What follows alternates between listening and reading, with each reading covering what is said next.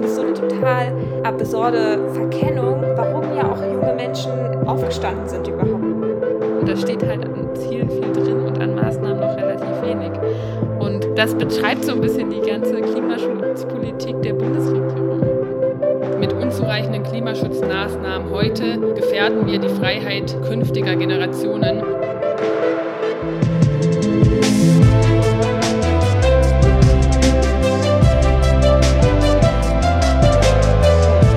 Lasst uns mal machen. Der Politik-Podcast aus Brandenburg, Sachsen und Thüringen. Mit Ricarda Buttke, Lucy Hammeke und Laura Wahl.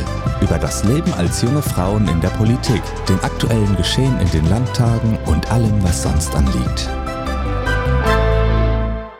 Hallo und herzlich willkommen. Mein Name ist Lucy und ich freue mich hier wieder mit Ricarda und Laura zu sitzen und über ein ja ganz klassisches äh, oder auch sogenanntes urgrünes Thema zu sprechen, wie ja manche immer so nett sagen, und zwar das Thema Klimapolitik, was ja natürlich auch einer der Hauptgründe ist, warum ja auch Menschen tatsächlich zu uns Bündnisgrünen kommen, weil sie lieber zum Original gehen, wie ich jetzt sagen würde. Aber nein, weil Klimapolitik einfach schon seit langer, langer Zeit auch zur sogenannten Bündnisgrünen DNA gehört. Und Klimaschutz bewegt super vieles, hat nochmal viel mehr Aufmerksamkeit bekommen in den letzten Jahren, sei es zum Beispiel durch Fridays for Future, aber jetzt auch natürlich ganz zuletzt durch irgendwie die Entscheidung des Bundesverfassungsgerichts. Und deshalb wollen wir heute darüber sprechen, und zwar auch nicht nur deshalb, sondern es jährt sich auch mal wieder ein tatsächlich ziemlich trauriger Tag, und zwar der Earth Overshoot Day. Das heißt, dieses Jahr war der am 5. Mai. Aber deshalb würde ich einfach mal in die Runde fragen, was ist eigentlich der Earth Overshoot Day und was jährt sich da? Ja, der Earth Overshoot Day ist der Erdüberlastungstag und das ist eigentlich ein trauriger Tag, weil es der Tag ist, an dem wir eigentlich schon alle Ressourcen aufgebraucht haben. Also wenn wir langfristig unsere Erde erhalten wollen, dann müssen wir, können wir halt nur so viel zum Beispiel Nahrungsmittel verbrauchen, wie da sind. Und dadurch, dass der immer früher kommt, zeigt es eben, dass wir zu viel verbrauchen. Wenn man das auf Deutschland runterbricht, dann bräuchten wir, also wenn alle Menschen auf der Welt so leben würden wie wir in Deutschland, dann bräuchten wir eigentlich drei Erden, um die nötigen Ressourcen bereitzustellen. Und das zeigt schon mal, warum das deutsche Klimaschutzkonzept bisher absolut unzureichend ist. Weltweit war der Tag vor 30 Jahren wirklich noch im Dezember und ist jetzt mittlerweile auf den August vorgerückt und rückt eigentlich jedes Jahr weiter vor. Das ist ähm, eine hochproblematische Entwicklung, wie sich jeder denken kann. Tatsächlich ist es so, dass in diesem Jahr, aber auch im letzten Jahr das erste Mal der Earth Overshoot Day wieder ein bisschen nach hinten gerückt ist.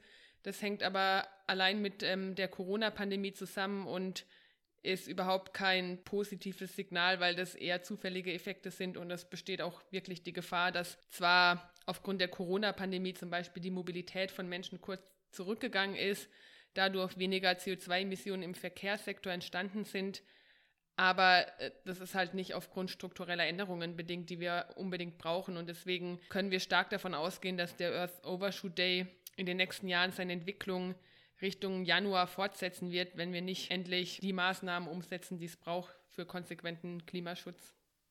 Was ich an dem Tag auch super spannend finde, ist das, was Laura jetzt sagt. Also, dass im Mai, quasi Anfang Mai, ist es der Tag in Deutschland und im August ist er weltweit was finde ich einfach sehr, sehr plastisch zeitlich zeigt, wo wir eigentlich auf der Erde stehen.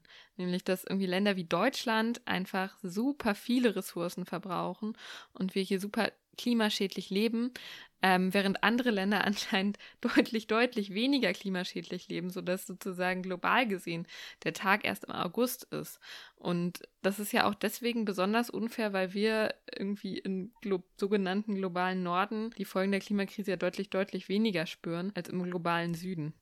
Was ich tatsächlich auch bei diesen ganzen ähm, Diskussionen um globale Klimagerechtigkeit auch immer super wichtig finde, ist, dass wir natürlich uns auch die historische Entwicklung ansehen müssen. Und Deutschland hat halt einfach auch historisch gesehen oder auch der gesamte europäische Kontinent schon sehr, sehr viel CO2 erzeugt, als es tatsächlich in anderen Weltteilen ähm, noch nicht so war. Und deshalb ist auch immer so der Blick dann auf ähm, Länder wie auch zum Beispiel China auch immer so ein bisschen verzerrt, weil wenn man guckt, was sich die europäischen Länder halt schon ne, viele Jahrzehnte teilweise Jahrhunderte vorher schon an CO2 verbraucht haben, dann muss man eben auch das irgendwie in den Kontext stellen, ne? Äh, dass wir einfach schon viel verbraucht haben und dass es jetzt an uns deshalb auch ist, früher zu sparen. und wir halt auch über die finanziellen Ressourcen zum Beispiel äh, verfügen, auch sparen zu können. Also wir haben hier eigentlich in Europa echt krasse Möglichkeiten und trotzdem, gerade in Deutschland, sind wir manchmal noch echt ganz schön hinten dran, was irgendwie Innovation und äh, ja, neue Ideen angeht. Und das ist schon echt ein bisschen traurig. Einerseits Innovation, aber ich finde, der Tag zeigt halt auch gut, warum eine Suffizienzpolitik absolut notwendig ist. Also es reicht nicht aus, bestimmte Prozesse immer nur effizienter zu machen, weil wir bei Autos zum Beispiel sehen, die verbrauchen zwar eigentlich weniger Liter auf den Kilometer, aber dafür werden die Autos immer größer und verbrauchen dann trotzdem noch mehr und wir müssen dahin kommen, dass wir eben nur so viele Ressourcen verbrauchen, wie auch nachwachsen können. Ich finde, der Wald ist dann ein super gutes, sinnbildliches Beispiel, dass halt weltweit gesehen immer noch viel mehr Holz abgeholzt wird, als dass Bäume nachwachsen und der Regenwald befindet sich gerade an einem Kipppunkt. Ähm, da kam erst diese Woche wieder ein Bericht. Deswegen ist der Earth Overshoot Day eine gute Möglichkeit, mal darüber nachzudenken, wie wir politisch die Rahmenbedingungen ändern können, aber wie eben zum Beispiel auch durch eine Ernährungsumstellung die Klimaziele eingehalten werden können, weil gerade sich da eben das ganz plastisch zeigt, worauf der Earth Overshoot Day hinaus will, dass nämlich durch eben eine fleischbasierte Ernährung, teilweise auch durch eine vegetarische, milchbasierte Ernährung, ähm, super viele landwirtschaftliche Flächen genutzt werden, dafür immer noch Wald abgerotet wird und jo, eben das mehr, als dass es nachwachsen kann. Das ist ja das super äh, spannende Argument aller GegnerInnen des Veganismus. Für eure, für eure Sojaschnitzel äh, werden hier die Regenwälder abgeholzt, währenddessen ja in der Realität für das Soja, was dann in Kuhfutter hineingeht, Regenwälder abgeholzt werden, was einfach den übermäßigen Anteil des verbrauchten Sojas auf der Welt ausmacht. Aber ich glaube, da hast du einen super spannenden Part angesprochen, Laura. Klimapolitik ist ja eben nicht nur in Anführungsstrichen in einem Sektor. Ne? Du hast es gerade gesprochen, es geht um Agrarpolitik, es geht um Mobilitätspolitik, es geht eben auch um Energiepolitik, auch wenn das wahrscheinlich das ist, was allen HörerInnen zuerst einfällt, wenn man an Klimapolitik denkt. Also zumindest ist es bei mir so, aber ich komme auch aus dem Braunkohleland, also wer weiß. Äh, aber genau, vielleicht ähm, ist das deshalb nochmal zu spannend, wie ihr diese sektorübergreifende Verantwortung da auch seht. Die ist super wichtig. Ich mache nämlich noch mal kurz beim Ernährungssektor weiter. Es gibt zum Beispiel die Planetary Health Diet und die haben mal errechnet, wie kann eigentlich so der Fußabdruck von Ernährung aussehen. Und die haben sozusagen gezeigt, selbst wenn wir die Klimaziele in allen Sektoren umstellen, wenn wir nicht die Ernährungswende schaffen, dann reißt allein der Ernährungssektor eigentlich die Ziele. Und die sagen auch, klar wird Fleisch immer als das große Problem hingestellt, aber auch wenn alle Leute vegetarisch werden, reicht es eigentlich nicht aus, weil erst der Schritt zum, zu einer veganen Ernährung wirklich die CO2-Emissionen um einen großen Schritt äh, senkt. Lucy hat es ja gefragt nach übergreifender Klimaschutzpolitik, die quasi sektorenbezogen ist. Und ich glaube, das ist super, super wichtig. Also es gibt in vielen Bundesländern inzwischen Klimaschutzgesetze oder Klimaschutzpläne. Die Bundesregierung selber hat ja auch ein Klimaschutzgesetz, darauf komme ich vielleicht nachher nochmal. Und wir in Brandenburg zum Beispiel, wir waren echt ganz schön hinten dran, aber jetzt mit grüner Regierungsbeteiligung gibt es auch ein Ministerium, was Klimaschutz im Namen trägt. Und auch wir wollen jetzt einen Klimaplan erarbeiten. Und da merken wir jetzt total krass, wie uns das weiterbringt, dass man einfach eben Klimaschutz nicht mehr nur auf einzelne Sektoren bezieht und die schieben das in, neben in sich her. Dann sagt irgendwie der Energiebereich, naja, im Verkehr muss mal geliefert werden und der Verkehrsminister sagt, naja, der Energiebereich soll mal liefern, sondern dass es sozusagen für jeden Sektor ein klares Ziel gibt, was mit klaren Maßnahmen unterfüttert ist, sodass die Verantwortung nicht hin und her geschoben werden kann. Ich finde, das ist so ein bisschen ja, man kann sich das eigentlich vorstellen wie in der WG. Wenn es dreckig ist, heißt es halt nicht nur, dass eine Person mehr putzen muss, sondern es heißt, dass die Verantwortung auf allen Personen liegen muss und jeder und jede irgendwie ihren Bereich dazu beitragen muss. Und ich glaube, ungefähr so muss auch unsere Klimaschutzpolitik funktionieren, dass eben jeder Sektor bestimmte Ziele, je nachdem, wie viel CO2 dieser Sektor schon reinbringt, natürlich auch, wie viel da drin ist. Ich meine, es gibt bestimmte CO2-Emissionen, die werden wir einfach nicht verhindern können, die müssen wir anders ausgleichen. Aber je nachdem muss eben jeder Sektor und jeder Bereich liefern. Ich finde das WG-Beispiel äh, richtig gelungen, weil was auch immer wieder auffällig ist, wenn es richtig dreckig ist, dann reicht es nicht irgendwie zu sagen, Leute, lasst mal alle mehr putzen, irgendwie passiert da nicht viel, sondern was neulich bei uns in der WG wirklich effektiv war, ist, dass einer vorangegangen ist, mal alles geputzt hat und dann war es sauber und dann haben auch alle anderen wieder mitgezogen und ich finde, das ist auch ein bisschen sinnbildlich für die internationale Klimapolitik, dass Deutschland sich halt nicht rausreden darf, sondern es wäre ein total wichtiges Signal, auch gerade an Aktivistinnen im globalen Süden, wenn ein Industrieland wie Deutschland vorangeht. Und es müssen eben nicht nur alle Sektoren liefern, sondern es müssen auch alle Ebenen liefern. Wir haben hier in Erfurt gerade ein Klimacamp, die jetzt seit einem Monat vor dem Rathaus kampieren und eben verschiedene Forderungen aufgestellt haben, was sie wollen, dass Erfurt voranbringt. Und unser Oberbürgermeister, die erste Reaktion von ihm war, ja, Erfurt sei der falsche Adressat, weil so viel könne ja Erfurt nicht für Klimaschutz machen. Und das finde ich wirklich eine bedenkliche Reaktion, weil wir halten weder im Energiebereich unsere Ziele ein, wo wir eigentlich 100 Megawatt Peak Solar schon auf den Dächern haben wollen. Es wurden super viele Bäume in den letzten Jahren gefällt. Im Verkehrssektor kommt einfach die Förderung des Radverkehrs überhaupt nicht voran. Und das sind nur drei Beispiele, die zeigen, dass eben auch Kommunen super relevant sind ähm, und mit kleinen Maßnahmen im Endeffekt ihren Beitrag zu Klimaschutz leisten können und müssen. Ich finde auch, dass Kommunen super relevant sind, weil sie bilden ja quasi so ein bisschen auch die Basis von allem am Ende. Da muss es dann konkret umgesetzt werden und so weiter. Ich würde trotzdem noch mal kurz auf den Bund zurückkommen, weil ich glaube schon, dass der quasi ja auch in Deutschland der Akteur ist, der gerade auch den Ländern irgendwie, also konkret Einfluss darauf nimmt und Zielvorgaben macht. Und ich glaube, da muss man einfach sagen, nach wie vielen Jahren, acht Jahren GroKo und davor Schwarz-Gelb ist in Deutschland einfach echt, echt wenig passiert.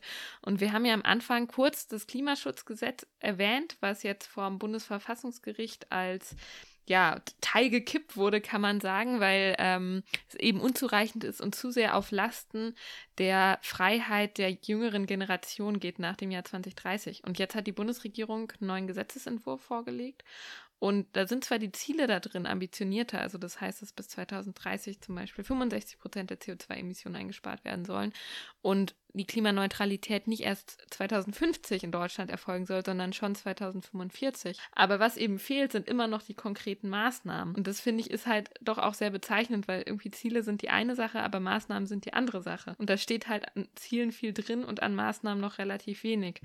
Und das beschreibt so ein bisschen die ganze Klimaschutzpolitik der Bundesregierung. Und vielleicht, weil wir gerade das WG-Beispiel hatten. Ich weiß nicht, wie sehr ihr Twitter verfolgt, aber ich fand es sehr amüsant, als Peter Altmaier getweetet hat, ich zitiere, das Bundesverfassungsgericht hat heute ein großes, bedeutendes Urteil erlassen. Es ist epochal für Klimaschutz und Rechte der jungen Menschen und sorgt für Planungssicherheit für die Wirtschaft. Und ich dachte mir nur so, what nein? Einfach genau das Gegenteil. Er ist dafür verantwortlich. Und dann haben sich unter diesem Tweet einfach noch BundesministerInnen irgendwie gegenseitig ähm, die Schu oder auf Twitter generell die Schuld zugeschoben, wer jetzt schuld ist an was. Und man dachte sich einfach nur so, ey, setzt euch doch mal hin und macht mal vernünftige Klimaschutzpolitik.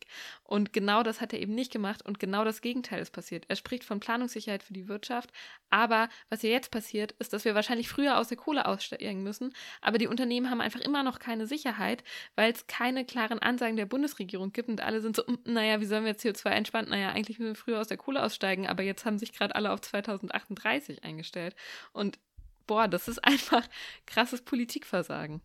Ich finde auf diesen Punkt ne, mit den jungen Menschen, dass er sich irgendwie noch bei denen, ja, also bedankt ja nicht, aber tendenziell ja schon, weil junge Menschen waren ja auch mit, ähm, ich glaube, meines BeschwerdeführerInnen ähm, bei dem Verfahren. Und ich finde es halt irgendwie so absolut absurd, so die Klimapolitik unter anderem dieser Bundesregierung war irgendwie, also schuld daran jetzt nicht, aber war mit Auslöser für eine so der größten Bewegungen junger Menschen in Deutschland, die wir in den letzten Jahrzehnten gesehen haben. So. Und dann zu sagen, aber jetzt ist ja alles gut, jetzt wo ich meine Arbeit nicht gemacht hatte, habe und deshalb zum Glück ein Gericht geordnet hat, na, dann, dann ist jetzt alles gut. Ich finde es so eine total absurde Verkennung, warum ja auch junge Menschen aufgestanden sind überhaupt oder warum das halt junge Menschen so sehr betrifft. Ich meine, es soll nicht so rüberkommen, aber ich meine, es ist sehr viel mehr noch von deren Zukunft davon betroffen als von Peter Altmaiers. Das ist einfach eine Realität. Und ich meine, da sprechen wir noch gar nicht über irgendwann mal die uns nachfolgende Generation. So, es hört ja auch nicht mit uns jungen Menschen auf. Nach uns kommen ja auch noch Menschen, denen wir irgendwie einen Planeten überlassen wollen, auf dem sie leben können. Ja, die Reaktionen der Bundesregierung waren wirklich ziemlich lächerlich, muss man sagen. Aber ich glaube, das hat auch eigentlich keiner für ernst genommen. Und auch der heutige Entwurf, der jetzt für das neue Klimaschutzgesetz vorgelegt worden ist, bleibt einfach weit hinter den Vorgaben, die auch das Bundesverfassungsgericht dann gesetzt hat, zurück, weil einfach Zahlen auf dem Papier zu verändern, wann die Klimaneutralität erfolgen soll, das ändert noch lange nichts an den CO2-Emissionen. Ich habe mich aber tatsächlich gefragt, ob mir nicht die Reaktion von Peter Altmaier gesamtgesellschaftlich sogar lieber war, der mit seiner Kommunikation immerhin gezeigt hat, dass er so halbwegs verstanden hat, dass Klimaschutz irgendwo relevant sein könnte, während der CDU-Fraktionsvorsitzende hier im Thüringer Landtag rausgehauen hat, ja, ähm, das Urteil hätte ja aufgezeigt, dass jetzt konsequente Klimaschutzmaßnahmen erfolgen müssen, aber es hat nichts zum Weg gesagt, wie das erfolgen soll und die, diese rot-rot-grünen Vorstellungen von Klimaschutz, die seien ja genauso realitätsfremd wie KlimawandelleugnerInnen, wo er also einen Hufeisen in den Raum geworfen hat, wo es einfach komplett unangebracht war. Und boah, also unsere Thüringer CDU blockiert an so vielen Stellen die kleinsten Fortschritte für Klimaschutz, dass ich das Gefühl habe, dagegen hat Peter Altmaier schon fast die wichtigsten Erkenntnisse mitbekommen.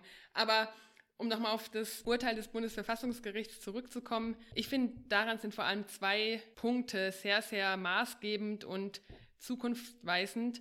Das ist nämlich einerseits wirklich diese Erkenntnis, dass sie den Freiheitsbegriff eigentlich neu definiert haben, indem sie gesagt haben, mit unzureichenden Klimaschutzmaßnahmen heute gefährden wir die Freiheit künftiger Generationen. Und ich finde, es ist eine super wichtige Erkenntnis, die die meisten KlimaschützerInnen schon immer hatten, aber wir haben ja eigentlich bei jeder Debatte für ein bisschen mehr Klimaschutz, ob das eine Solarpflicht auf dem Eigenheim ist oder ob das das Tempolimit ist, wo immer gleich besonders gern die Liberalen kommen und sagen, ah, meine Freiheit ist bedroht. Und ich hoffe, dass dieses Verfassungsgerichtsurteil einfach auch klar macht, ähm, Leute, diese freiheitlichen Einschränkungen sind sehr gering im Vergleich zu dem, was drohen kann, wenn die Klimaauswirkungen bei drei oder vier Grad Erderwärmung reinhauen. Und der zweite große Punkt dieses Urteils ist auch, dass sie eigentlich gar nicht mehr wirklich so gesagt haben, zu einem bestimmten Jahr muss Klimaneutralität erreicht sein, weil die Klimaneutralität an für sich noch gar nicht viel sagt, wie weit wir von einem 1,5 Grad Ziel entfernt sind. Man kann auch die Klimaneutralität erst 2100 erreichen. Das ist gut und schön, aber dann haben wir bis dahin schon mehrere Grad Erderwärmung. Das Bundesverfassungsgericht hat stattdessen auf wirklich sehr stark das CO2-Budget abgestellt, also wie viel CO2-Emissionen uns sozusagen als Gesellschaft noch zur Verfügung stehen, bis wir das 1,5 Grad Ziel reißen. Und das ist eigentlich der Ansatz, der sich auch in der Klimapolitik durchsetzen muss weil wir damit sehr genau zeigen können, wie viel Zeit eben noch bleibt. In Baden-Württemberg in den Koalitionsverhandlungen wurde das jetzt verankert, dass dieser CO2-Budgetansatz maßgebend werden soll. Das habe ich auch vor, zum Beispiel hier in Thüringen nochmal in die nächste Legislaturperiode reinzubringen, weil das, glaube ich, nochmal ein Stückchen besser aufzeigt, wie dringlich das Thema ist, weil der CO2-Budgetansatz für Deutschland besagt zum Beispiel, es gibt da unterschiedliche Studien, aber dass circa sechs bis zwölf Jahre noch für das 1,5 Grad Ziel bleiben. Und das ist eben verdammt wenig Zeit, wenn man sich die Länge parlamentarischer und Regierungsprozesse dazu ins Verhältnis setzt. Ja, super äh, spannende Ausführungen von dir nochmal, Laura. Aber was mich jetzt deshalb nochmal total interessieren würde, wo du schon über parlamentarische Vorgänge sprichst, was läuft denn gerade so bei euch im Bereich Klimaschutz in den Ländern? Also was läuft bei euch gerade im Parlament, bei euch in den Haushaltsverfahren? Keine Ahnung, was macht ihr eigentlich gerade? Ich fange mal mit dem Negativen an, dann komme ich vielleicht am Ende zu den positiven Dingen. Okay. Also ich fange mal mit den ähm, positiven Sachen an. Davon gibt es leider im Moment nicht so mega viele. Aber was wirklich gut geklappt hat, war in den Haushaltsverhandlungen viele Mittel für Klimaschutz unterzubringen.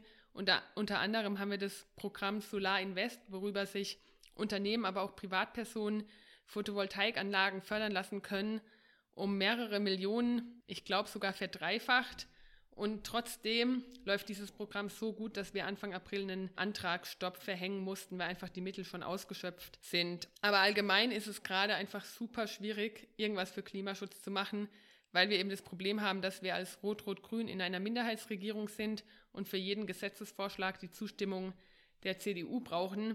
Und die beweist regelmäßig, dass sie absolut keinen Plan von ambitionierter Klimapolitik hat Es gab neulich die Situation, dass die CDU einen Repowering-Antrag geschrieben hat. Also Repowering bedeutet, dass alte Windenergieanlagen, die aus der EEG-Förderung fallen, durch neue und größere Anlagen ersetzt werden und dadurch sehr viel mehr Energie erzeugen können.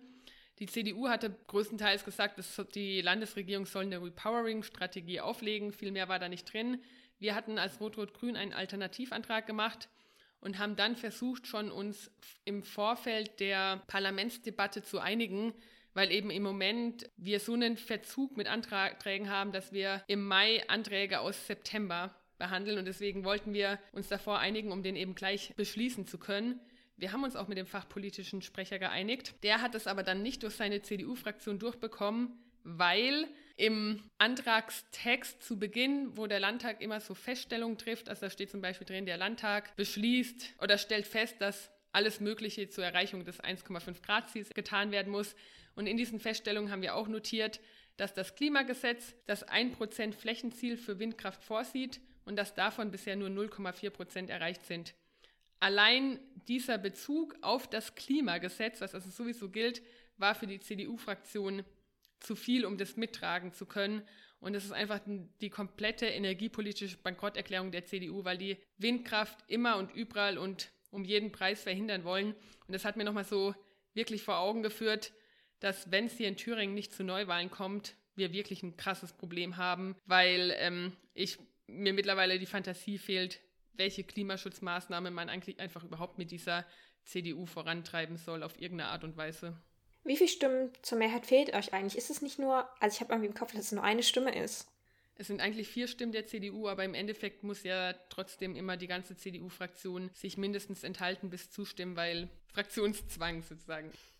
Und das ziehen die auch echt in der Opposition durch. Also bei uns zum Beispiel, okay, ich komme gleich wieder zum Thema, aber bei uns zum Beispiel, als die Grünen Fraktion noch in der Opposition war, haben die auch nicht immer einheitlich abgestimmt, wenn es unterschiedliche Meinungen in der Fraktion gab. Und theoretisch könnte ja die CDU, naja gut, die sind wahrscheinlich nicht so flexibel.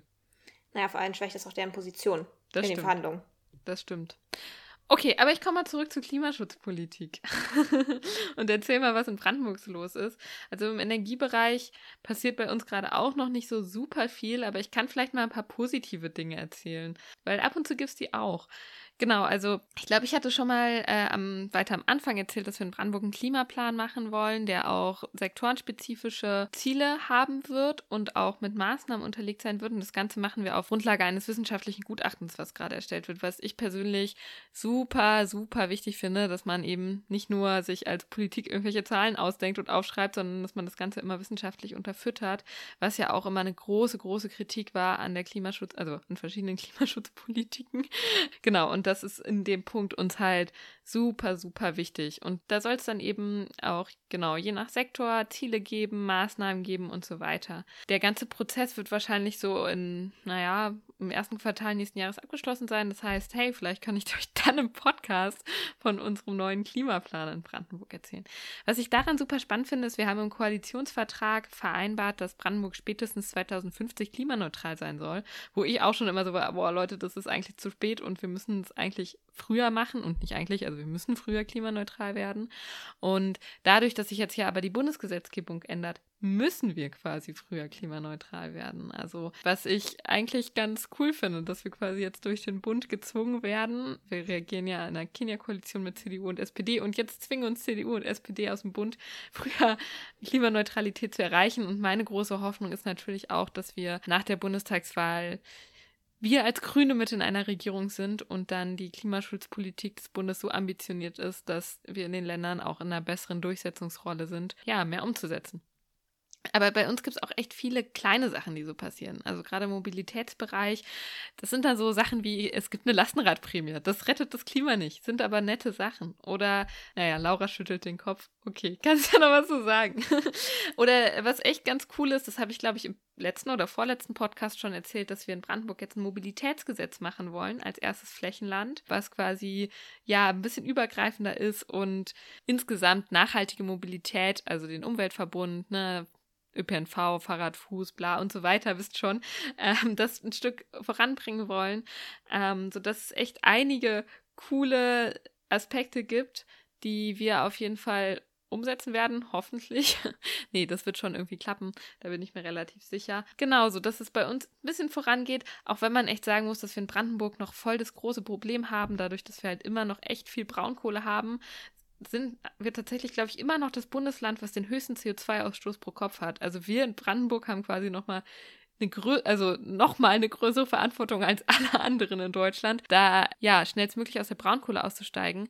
Was halt auch total der spannende Prozess ist, weil wir uns jetzt auf 2038 eingestellt haben, wo ich mir auch schon immer dachte, naja, Leute, mal gucken. Das wird wahrscheinlich schon noch früher werden. Und jetzt natürlich der Prozess, wenn die Klimaschutzziele auf jeden Fall verschärft werden, werden wir wahrscheinlich auch früher aus der Kohle aussteigen. Und das sorgt natürlich in der Region echt für Spannungen. Und ja, der Punkt, den ich vorhin angesprochen habe, wir müssen halt auch irgendwie planen und das einplanen und da ist es mir super wichtig, dass wir früher aus der Kohle aussteigen. Es wäre nur echt leichter gewesen, wenn die Bundesregierung sich schon früher durchgerungen hätte, dafür zu sorgen, dass wir früher aus der Kohle aussteigen. Und ich glaube, auch solche Prozesse müssen wir nachhaltig gestalten. Aber äh, jetzt habe ich schon so viel geredet. Vielleicht will jemand anderes erstmal weitermachen. Ich dachte, Laura wollte nochmal reagieren auf, das, äh, auf die Lastenradförderung, die wir übrigens auch machen in Sachsen, by the way. Das ist auch eine sehr schöne ähm, Sache.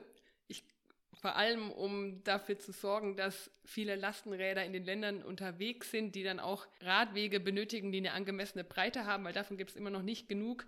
Aber ich weiß nicht, ob ich persönlich Lastenräder so als die große Klimaschutzmaßnahme verkaufen würde, weil es ist so eine kleine, schöne Sache, aber die wirklichen Stellschrauben müssen wir woanders drehen. Deswegen bin ich bei diesem Programm immer so ein bisschen zwiegespalten, Einerseits begeistern die Leute, zeigen auch, dass Klimaschutz eben gefördert wird und eine wichtige Sache ist. Auf der anderen Seite dürfen die nicht als Ablenkung dienen, um sozusagen mit kleinen Maßnahmen zeigen zu wollen, wir retten die Welt, weil eben noch andere wichtige Maßnahmen sind. Deswegen bin ich da immer sehr glücklich und sehr zwiegespalten gleichzeitig bei diesen ganzen Lastenräderprämien. Voll. Also ich finde auch, was du sagst, auf jeden Fall super wichtig, dass man irgendwie das große Ganze im Blick hat. Aber ich finde, das haben wir bei, also Gut, bei der Lastenradprämie ist es besonders krass, weil es halt irgendwie ein sehr kleines, aber sehr medienwirksames Ding ist. Aber im Prinzip haben wir das ja bei voll vielen Klimaschutzmaßnahmen. Das wir nicht, also, dass man nicht sagen kann, ey, wir machen jetzt einen Punkt im Klimaschutz und alles andere fassen wir nicht an. Aber ich glaube, das ist was, was wir heute auch häufiger schon festgestellt haben, dass man eben sektorenübergreifend gucken muss und jeder Bereich irgendwie eine bestimmte Verantwortung hat und erbringen muss. Und ja, ich glaube, da brauchen wir ein gutes Zusammenspiel aus kleinen Maßnahmen, die einem im Alltag weiterhelfen, Klimaschutz zu betreiben, aber die großen Stellschrauben dürfen am Ende halt nicht da hinten runterfallen, sondern müssen mit voller Priorität eingegangen werden das ist auch so ein Thema, wo mir zum Beispiel nie bewusst war, wie entscheidend das auch in der Klimapolitik ist, ist zum Beispiel der ganze Bereich Bauen. Und dann habe ich mir mal den Tag die aktuellen Zahlen angeguckt und wie viel CO2 da entsteht in diesem ganzen Prozess. Das fand ich echt heftig. Aber ich war fast der Überzeugung, dass eine von euch auch für das Thema Bauen zuständig ist. Ich glaube, es ist Ricarda. Und dann macht es nämlich auch Sinn, dass wir vielleicht auch mal über das ganze Thema Bauen vielleicht auch nochmal gesondert sprechen. Also wir hier in Sachsen sind gerade vor allem an so Projekten im ganzen Bereich nachhaltiges Bauen, Holzbau und ähnliches dran. Aber um vielleicht nochmal zu einem größeren und ich finde auch echt ziemlich coolen bündnisgrünen Erfolg in den Haushaltsverhandlungen, in denen wir in Sachsen momentan immer noch sind, um da nochmal ein bisschen was zu erzählen. Genau, also wir beschließen den Haushalt in der Woche vom 17. Mai, am 19. Ähm, und 20. Mai. Das heißt, wenn dieser Podcast rauskommt, weiß ich nicht, ob das schon vorher oder nachher war, aber da soll der sächsische Haushalt beschlossen werden. Und wir als Bündnisgrüne haben uns da eingesetzt für einen sächsischen Klimafonds. Das ist jetzt erstmal gestartet in diesem Haushalt ähm, mit 25 Millionen. Das soll aber quasi dann in jedem Haushalt, also in jedem Doppelhaushalt dann auch nochmal aufgestockt werden, wo wir quasi 25 Millionen tatsächlich für Mittel einerseits vorbeugende Maßnahmen, also gegen den Klimawandel, aber andererseits auch um Klimafolgenanpassung damit zu finanzieren. Und da drin sind halt Dinge wie der Umbau irgendwie örtlicher Infrastrukturen, zum Beispiel im Gebäudebereich, oder auch das ganze Thema Wasserressourcen und Energiemanagement. Wie kann man zum Beispiel auch renaturieren, also Gewässer, wie kann man Moore zum Beispiel revitalisieren und eben auch wieder als CO2-Speicher nutzen. Aber, und das finde ich tatsächlich, also ich finde es eine ziemlich coole Idee, da würde mich auch mal eure Meinung interessieren. Wir haben da auch so einen, man nennt das revolvierendes Element. Und zwar wollen wir Unternehmen fördern über ein Darlehen, dass sie eben ihre Prozesse mehr und mehr klimaneutral gestalten. Wir wollen ihnen dazu quasi ein Darlehen geben, was sie dann natürlich auch wieder zurückzahlen und was dann auch wieder zurückgeht in den Klimafonds und wieder wieder für andere Dinge zur Verfügung steht. Und das finde ich tatsächlich auch einen super coolen Ansatz. Und, und das ist tatsächlich auch ziemlich wichtig, ist das ganze Thema Informationskampagnen, Bürgerinnenbeteiligung, Informationen für ja auch Zivilgesellschaft, die in dem Bereich aktiv ist, dass man das da auch mit reinmacht. Und ich finde, da haben wir jetzt mit 25 Millionen in diesem Doppelhaushalt erstmal einen super guten Ausschlag gemacht, um echt Klimaschutz vor Ort finanzieren zu können. Wow, ich bin so geflasht, ich weiß gar nicht mehr, was ich sagen soll. so viele coole Sachen. Davon muss ich mir auf jeden Fall was für Brandenburg abgucken. Kaum sind wir Grünen an der Regierung beteiligt. nee, aber ich muss sagen, ich fand es auch gerade super spannend, ähm, von euch zu hören. Ich finde, man kann auch immer super viel voneinander lernen in dem Ganzen, natürlich im Bereich Klima und Politik, aber ich finde, das gilt auch für alle anderen Bereiche. Und deshalb finde ich übrigens, lohnt sich der Podcast auch. Nicht nur, dass wir uns immer mal wieder sehen und dass wir irgendwie ein Erzeugnis schaffen, sondern auch, um euch von euch zu lernen. Finde ich das ein sehr gutes Ding, was wir hier machen. Voll. Und ich würde mich mega freuen, wenn wir demnächst mal in der Folge nochmal über Baupolitik sprechen, wie Lucy es vorgeschlagen hat, weil das ist auch, also ich finde, das ist auf super vielen Ebenen ein spannendes Thema. Also, ne, auf der einen Seite die ganze ökologische Ebene, wie bauen wir, aber auch, wie wollen wir eigentlich wohnen? Also, da hängt irgendwie für mich noch super viel mit dran, ökologisch, aber auch sozial und so weiter. Also da hätte ich auf jeden Fall Lust zu. Ja, absolut. Und es ist einer der Sektoren, wo im Moment die Sanierungsquote viel zu gering ist, wo es aber auch nicht damit getan ist, nur im Bereich der Klimaschutzpolitik zu denken, sondern wo wir auch dringend eine Ausbildungsoffensive brauchen, weil einfach uns da auch heute schon die Fachkräfte im Handwerk fehlen. Deswegen ist es so ein Thema, wo man gut auch zum Beispiel soziale Gerechtigkeit mit Klimaschutz verzahnen kann und sollten wir auf jeden Fall definitiv tun. Ich würde tatsächlich auch sagen, dass wir das ganze Klimathema bestimmt auch noch nicht vollständig abgerast haben. Und ich finde es auch tatsächlich spannend, nochmal sich in die einzelnen Sektoren reinzugucken. Bei Mobilitätspolitik gibt es schon eine Folge. Falls ihr die noch nicht gehört habt, ein paar Folgen zurück. Ihr findet sie noch auf allen Podcast-Anbieter-Plattformen, die man so findet online. Und würde dann jetzt sagen, folgt uns gerne auf unseren Social Media Kanälen. Das wurde mir gesagt, dass ich das hier heute unbedingt nochmal sagen soll. Ihr findet uns auf allen bekannten Social Media Kanälen. Ähm, genau, und wenn ihr Feedback habt, freuen wir uns auch immer super über eure Kommentare, Rückmeldungen, Lob natürlich ganz besonders, aber gerne auch Dinge, die wir besser machen können. Laura, Ricarda, wollt ihr noch was sagen?